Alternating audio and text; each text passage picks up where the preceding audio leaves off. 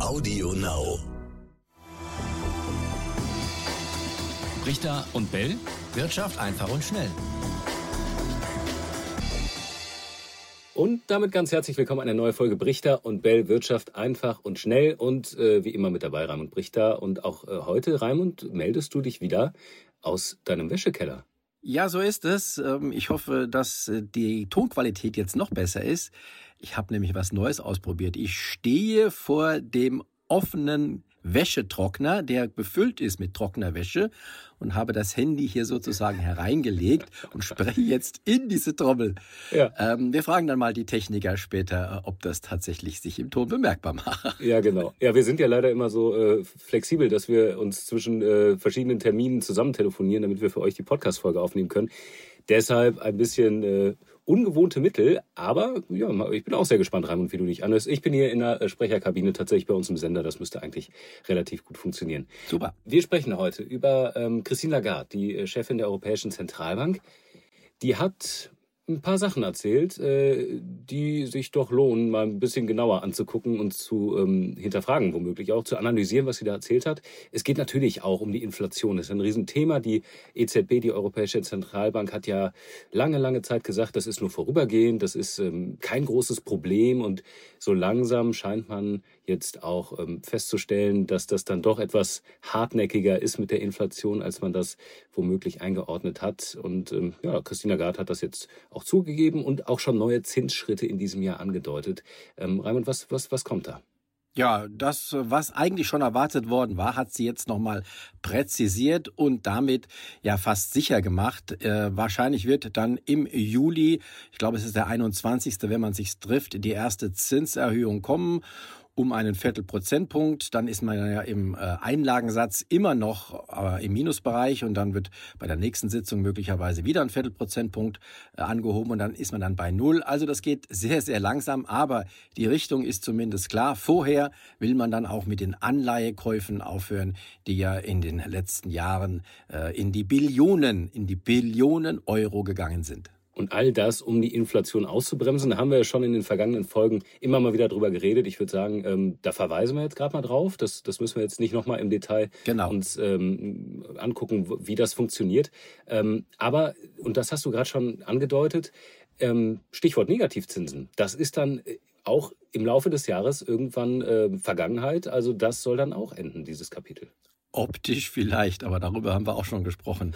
Tatsächlich nicht. Ähm, die Negativzinsen sind sogar in den letzten Monaten weiter nach unten gerutscht, äh, nämlich durch die Inflationsrate. Das muss man ja immer bedenken. Der Realzins ist ja das Entscheidende mhm. und äh, der liegt ja jetzt bei minus fünf plus x Prozent und der wird sich vielleicht dann etwas verringern, also diese Negativzins in Richtung minus äh, vier gehen, minus drei, wie auch immer, aber es wird ein Negativzins bleiben. Man bekommt tatsächlich nichts fürs Geld, wenn man es auf dem Sparbuch hat. Aber so ein Verwahrentgelt, wie es ja immer so schön heißt, das fällt dann aber tatsächlich weg, was ja die ersten Banken jetzt auch schon sowieso wieder gestrichen hatten. Höchstwahrscheinlich, ganz genau. Die ING DIBA hat das ja als erste ähm, angekündigt, als erste große genau. äh, vor zwei Wochen. Und äh, das werden andere auch tun. Andere kleinere Banken haben das schon äh, gemacht. Und von daher wird dieses negative, also diese Verwahrentgelt-Sache, die wird jetzt erstmal ad acta gelegt. Warten wir ab. Ich rechne durchaus damit, dass irgendwann in näherer oder ferner Zukunft auch wieder Negativzinsen im nominalen Bereich kommen. Aber soweit ist es jetzt erstmal nicht. Jetzt geht es erstmal nach oben. Nominal zumindest. Ja, aber die, die betroffen waren, die ja, die werden sich jetzt ärgern. Ne? Also die, die können es ja auch nicht ändern. Die haben jetzt quasi Geld zahlen müssen, äh, was sie auf dem Konto hatten. Das ja, ist ja die Frage, wie viele davon überhaupt betroffen waren. Ne? Aber äh, die können es jetzt nicht zurückfordern, wenn es jetzt wieder quasi gestrichen wird mit den Verwahrentgeldern. Nein, natürlich nicht. Das ist so. Das ist der Lauf der Zeit. Das äh, ja. quasi so, wie wenn man in eine Aktie investiert, die dann fällt. So nach dem Motto. Genau. Bisschen. Ähm, apropos investieren, äh, Christine Lagarde hat was zur Kryptowährung gesagt. Zu Kryptowährungen generell, äh, natürlich auch auf den Bitcoin bezogen.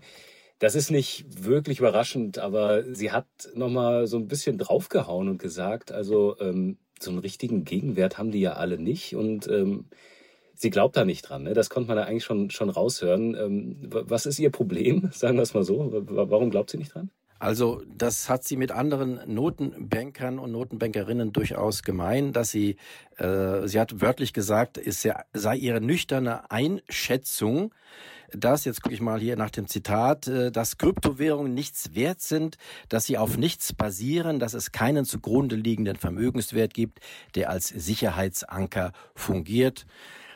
Da kann man einfach nur sagen, Sie hat recht, das ist schon immer so. Notenbanker und Notenbankerinnen haben allerdings auch äh, immer im Hinterkopf, dass solche Kryptowährungen möglicherweise eine Gefahr für die etablierten Währungen sind, die sie selbst ausgeben. Und äh, deshalb ist die Einstellung dieser Leute immer von der Tendenz her schon negativ. Aber grundsätzlich hat sie recht, das haben wir auch immer gesagt. Wer auf Bitcoin setzt, der setzt erstmal auf nichts mhm. auf Luft und hofft darauf, dass andere für diese Luft oder für diese Bytes und Bits dann mehr bezahlt, als man selbst bezahlt hat. Aber welchen Sicherheitsanker haben denn die Euros der EZB zum Beispiel? Ja, die haben äh, zumindest einen Sicherheitsanker, der mag ähm, von vielen auch angezweifelt werden, aber unsere Euros, die wir in der Hand haben, basieren, ähm, haben als Sicherheit Forderungen der EZB an die Banken.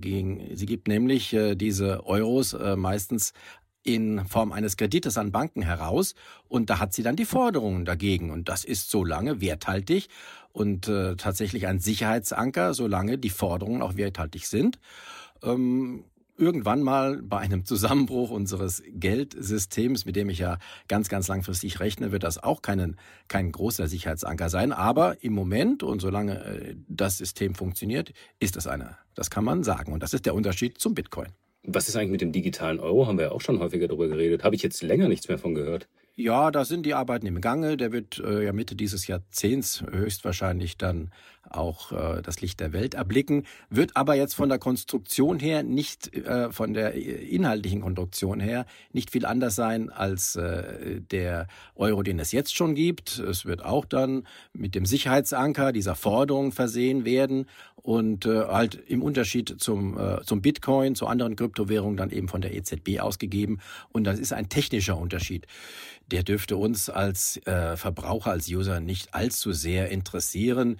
Möglicherweise kriegen wir dann halt eben auch die Möglichkeit, nochmal zusätzlich Zentralbankgeld zu bekommen. Im Moment bekommen wir das über das Bargeld. Das Bargeld ist tatsächlich das einzige Zentralbankgeld, das wir bekommen können. Und dann kriegen wir es in Form dieses Digi-Euros vielleicht. Aber das ist ja auch schon im Plan, dass die Grenze da relativ eng gesetzt werden soll. Ich glaube 3000 Euro. Das ist im Moment im Gespräch. Mehr soll man als Normalbürger nicht an Digi-Euros bekommen können mhm. künftig. Ja, das haben wir noch häufiger auf dem Zettel, glaube ich, das Thema. Ähm, kurzer Blick noch nach Davos. Äh, das Weltwirtschaftsforum läuft. Da hat ähm, Robert Habeck auch schon gesprochen.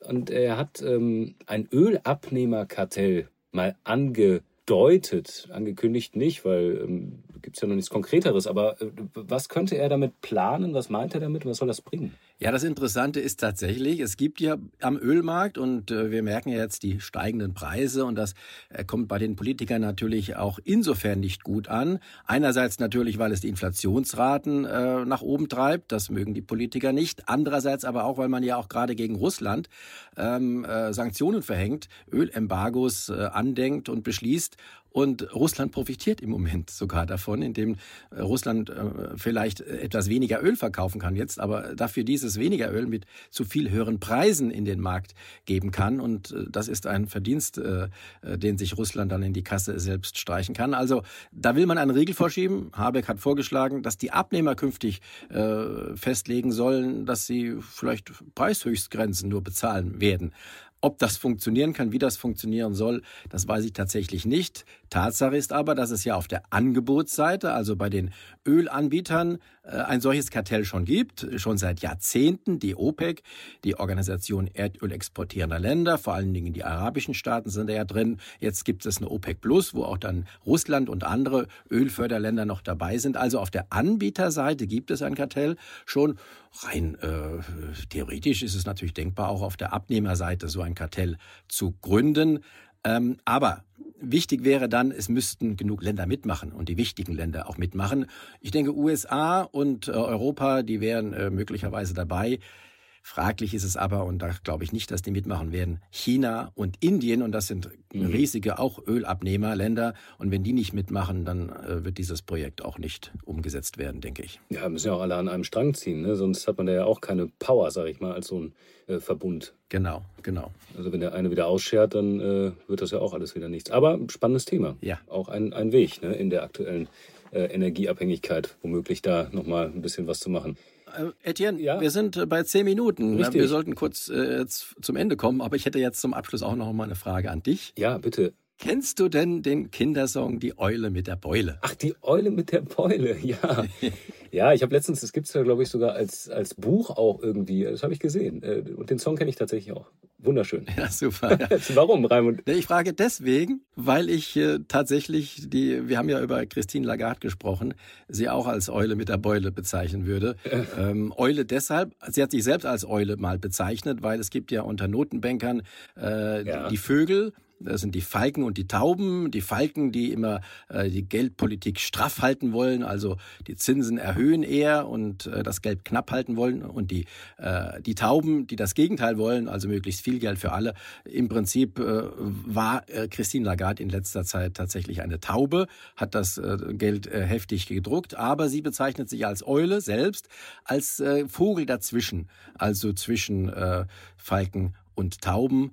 Und äh, aber und die Beule? Die Beule, deswegen, sie hat sich ja tatsächlich eine Beule geholt, wohl mit ihren Fehlprognosen. Ob sie tatsächlich dran geglaubt hat, das weiß ich nicht, aber sie hat ja immer gesagt, ach, alles nur vorübergehend mit der Inflation, die werden wir in den Griff bekommen. Mhm. Jetzt äh, hat sie sich die Beule geholt und äh, muss halt jetzt einsehen, dass es falsch war. Und jetzt geht's äh, andersrum. Mal gucken, was draus wird einmal Kühlpack drauf. Ja. Dann geht das auch wieder. Danke für den Tipp. ich bin gespannt, was ihr dazu sagt. Schreibt uns, wir haben eine E-Mail, brichter und ntv.de und ähm, ja, wir freuen uns. Und dann auch, freuen wir uns auch auf nächste Woche. Ja, freut mich auch, euch wieder, äh, euch, äh, von euch zu hören, mit euch zu sprechen vielleicht auch mal und äh, holt euch keine Beule. Ciao, ciao. Ciao.